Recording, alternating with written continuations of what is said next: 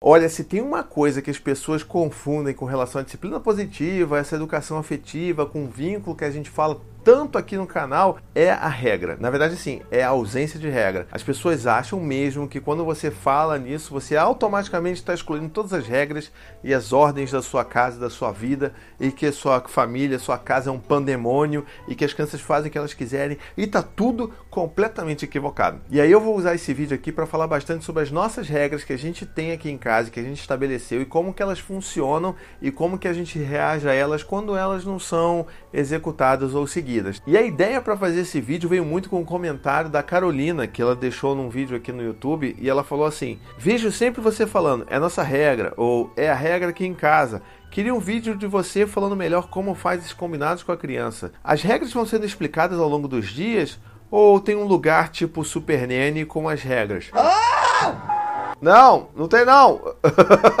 não tem não. Pelo amor de Deus, não tem não. Eu vou explicar um pouco como é que funcionam essas regras aqui em casa, mas só depois dos recadinhos do paizinho.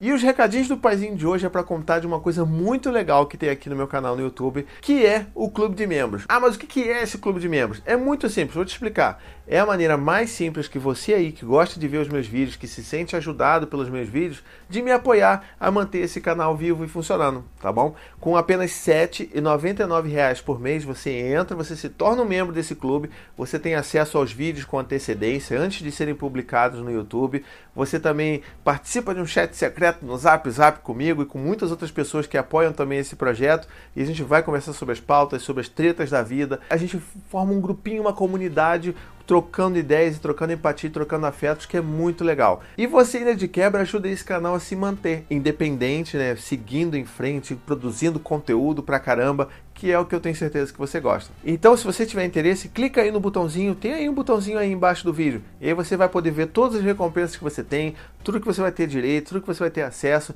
e eu tenho certeza que você vai gostar. E eu vou ficar muito grato. Então, chega de recadinho por hoje, vamos pro nosso vídeo.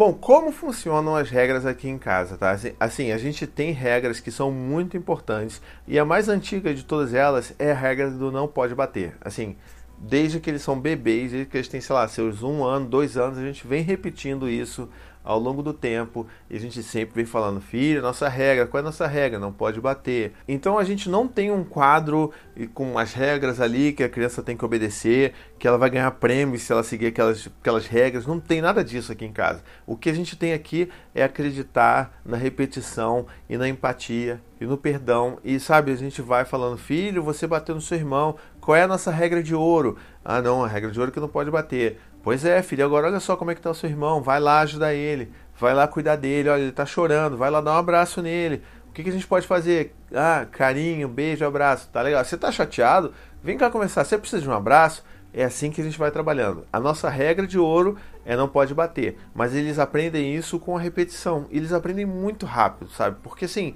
as crianças pensam rápido, elas captam rápido. E se a gente não faz isso também, se essa regra, inclusive, e, ela, e é muito importante que essa regra seja seguida pelos pais, aí é muito mais fácil eles entenderem o, o, teor dessa regra e a importância dela, tá bom? A gente tem outras regras também, que é, por exemplo, uma regra que é muito importante, que tem sido muito repetida recentemente, até pela idade deles, né? Que um tem cinco, o outro tem três, que é a regra de a gente não mente. Na nossa família, a gente não mente.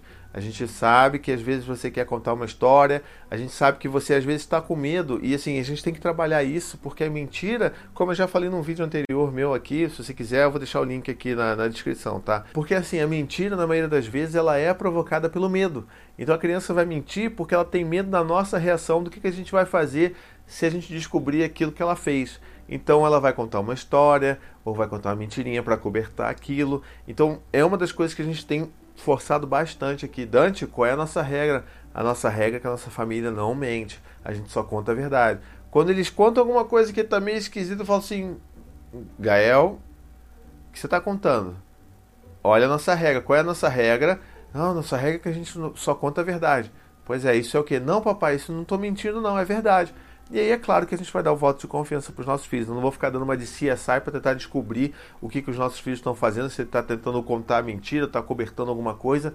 Eu vou dar o voto de confiança e vou, né? Vamos lá. Tudo bem, você está falando a verdade. Se porventura lá na frente eu descubro, aí sim eles vão lidar com o pai muito chateado, muito bravo, muito frustrado, mas a ideia é essa, é eles entenderem qual é a consequência daquilo em cima da gente. No caso da mentira, inclusive, se eles não respeitam essa, essa regra que a gente tem, o que vai acontecer é que eles vão quebrar a confiança que a gente tem neles. É essa que é a que é a discussão que a gente tem aqui em casa. Então, caramba, Dani, você contou essa mentira, a gente vai perder a confiança. Então, sempre que você falar, papai e mamãe não vão acreditar em que você está falando se é verdade ou não. Então, olha, isso é muito importante, isso é muito grave e a gente tem que dar o peso das coisas. E a gente não precisa dar o peso das coisas através de, sabe, de castigos e de humilhações. A gente pode muito bem dar o peso das coisas, da quebra das regras, com o reflexo daquilo na gente. Então, tipo, se isso deixa a gente muito frustrado, muito triste, muito descrente, eles precisam ver isso. Eles precisam sentir isso para entender qual é o impacto de quebrar uma regra na nossa casa, tá?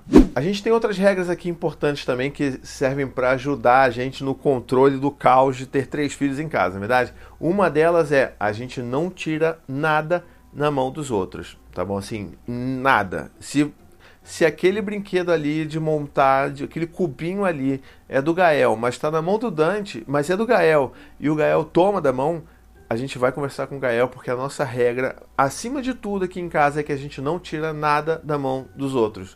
E essa regra é tão importante que a gente também não faz isso com os meninos. Se o Gael tá mexendo no meu celular, eu não vou tomar da mão dele. Eu vou falar, Gael, de quem é esse telefone? Filho, isso é brinquedo que você está mexendo? E ele vai te responder: não, é seu. Pois é, filho, dá aqui pro papai. E ele vai dar para mim. Isso é claro que eu estou falando de uma criança que tem quase 4 anos. Não estou falando de uma criança de um ano, um bebê de um ano, que se você falar isso, ela vai sair correndo dando risada. E tudo bem, é outra configuração. Eu estou falando de crianças mais velhas, tá? Isso é importante a gente frisar aqui também. Porque quando a gente tem crianças, bebês e tudo mais, não, isso não vai funcionar. A gente, é claro, começa a praticar isso. Eu já falava isso com essas regras com eles já desde que eles eram pequenininhos mesmo, antes mesmo de eles serem capazes de entender. Mas eu sempre falo que isso é importante da gente fazer para justamente ajudar a gente a se habituar a falar dessa forma, porque a gente nunca falou dessa forma e nunca falaram dessa forma com a gente. Então, para a gente mudar e quebrar um ciclo, a gente precisa começar a treinar isso desde sempre. É tipo aprender uma língua nova mesmo.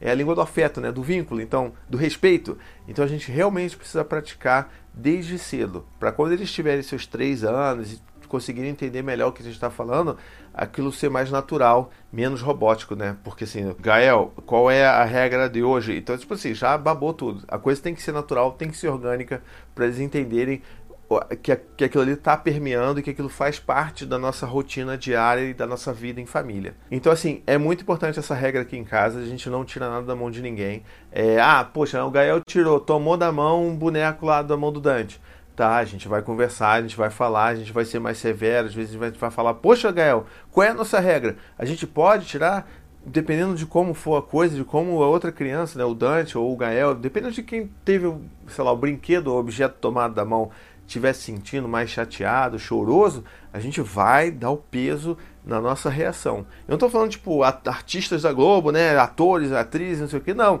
É tipo, é aquilo que a gente está sentindo mesmo. Se a gente está chateado, se a gente está magoado, Poxa, Gael, não é assim, cara. Pô, não, cara, qual é a nossa regra?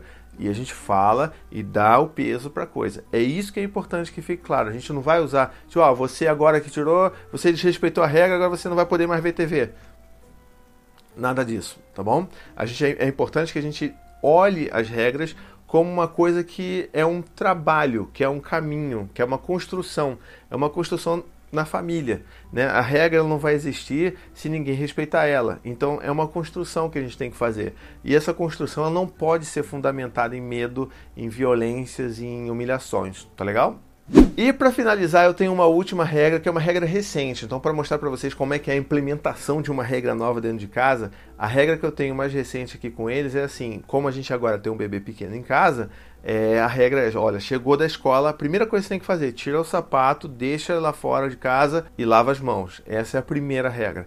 E como é uma regra que ela ainda é recente e as crianças chegam, né? Eu trago as crianças da escola, estão muito, né, em outro nível ali, muito agitadas, a maioria das vezes elas esquecem e eu tenho que sempre lembrar. E o lembrete de uma regra, ela pode ser gentil também. Se não for uma quebra de regra muito grave que não deixou você muito chateado, você pode fazer um lembrete gentil, sabe? Tipo, imagina o Gael, tipo, entrou correndo pela casa, já tá lá quase em cima da Maia dando beijo nela. Gael, Qual é a regra, filho? Qual é a primeira regra quando a gente chega da escola? Ah, não, é, tem que tirar o sapato e lavar a mão. Pois é, Gael, você esqueceu hoje, né? Vai lá então e faz a sua regra. E o Dante, como ele é mais velho, é mais fácil, ele consegue lembrar, ele vai lá e já fez. Olha, papai, já fiz a minha regra aqui. Ótimo, filho, isso aí. Agora você pode ir lá falar com a Maia, você pode falar com a mamãe, não tem problema nenhum, tá todo mundo limpo e com o sapato lá de fora de casa. Então é mais ou menos assim que a gente funciona. A gente implementa essas regras, mas de uma forma gentil e, sabe, sem aliar punições e recompensas a elas, porque isso nunca vai fazer com que as regras sejam seguidas pelos motivos pelas quais você gostaria que elas fossem seguidas. Até faltear aqui para essa frase sem vírgulas. Mas o que, que isso quer dizer? Eu, por exemplo, quero que os meus filhos sigam essas regras porque eu quero que eles percebam que essas regras são importantes para o funcionamento da nossa vida ah, de uma forma harmoniosa, né? Então, assim, é importante para eles entenderem o valor dessas regras e que eles sigam porque eles acham elas importantes ou mesmo que sejam chatas, mas que eles entendam que aquilo é importante para nossa família. E não porque eles vão perder né, direito de ver TV, ou porque se eles fizerem tudo direitinho eles vão ganhar um brinquedo, porque nada disso vai fazer com que eles foquem no valor que está ali dentro da regra, na importância que ela tem na nossa casa, tá bom? E você, e quais são as regras que você tem na sua casa? Deixa aqui nos comentários, eu quero saber. Tem alguma regra específica que você está tendo dificuldades também de implementar aí na sua casa? Deixa aqui também para a gente conversar. Ah, e se você tiver alguma regra que você está com dificuldade de implementar na sua casa, também deixa aqui nos comentários para a gente conversar. Quem sabe até rende um novo vídeo, né? Então é isso, espero que você tenha gostado desse vídeo. Ó, não esquece, se você curtiu, dá o seu like aqui, compartilhe esse vídeo com seus amigos, com seus amigos, lá no Zap Zap da escola, no Zap Zap da família. Manda prints para mim lá no Instagram, tem um monte de gente mandando prints para mim, que tá largando os meus vídeos assim, ó, pá, no chat da escola, chat da família. E eu tô adorando, tá bom? Um beijo, até a próxima e tchau, tchau. To the 25 senators who just voted against U.S. veterans and their families, you flip-flopped, voted no on the Honoring Our Pact Act. You know it provides medical help to vets, makes amends to veteran families who lost children to recklessness. You voted yes just days ago. Why the flip flop? Don't put politics ahead of vets and their families.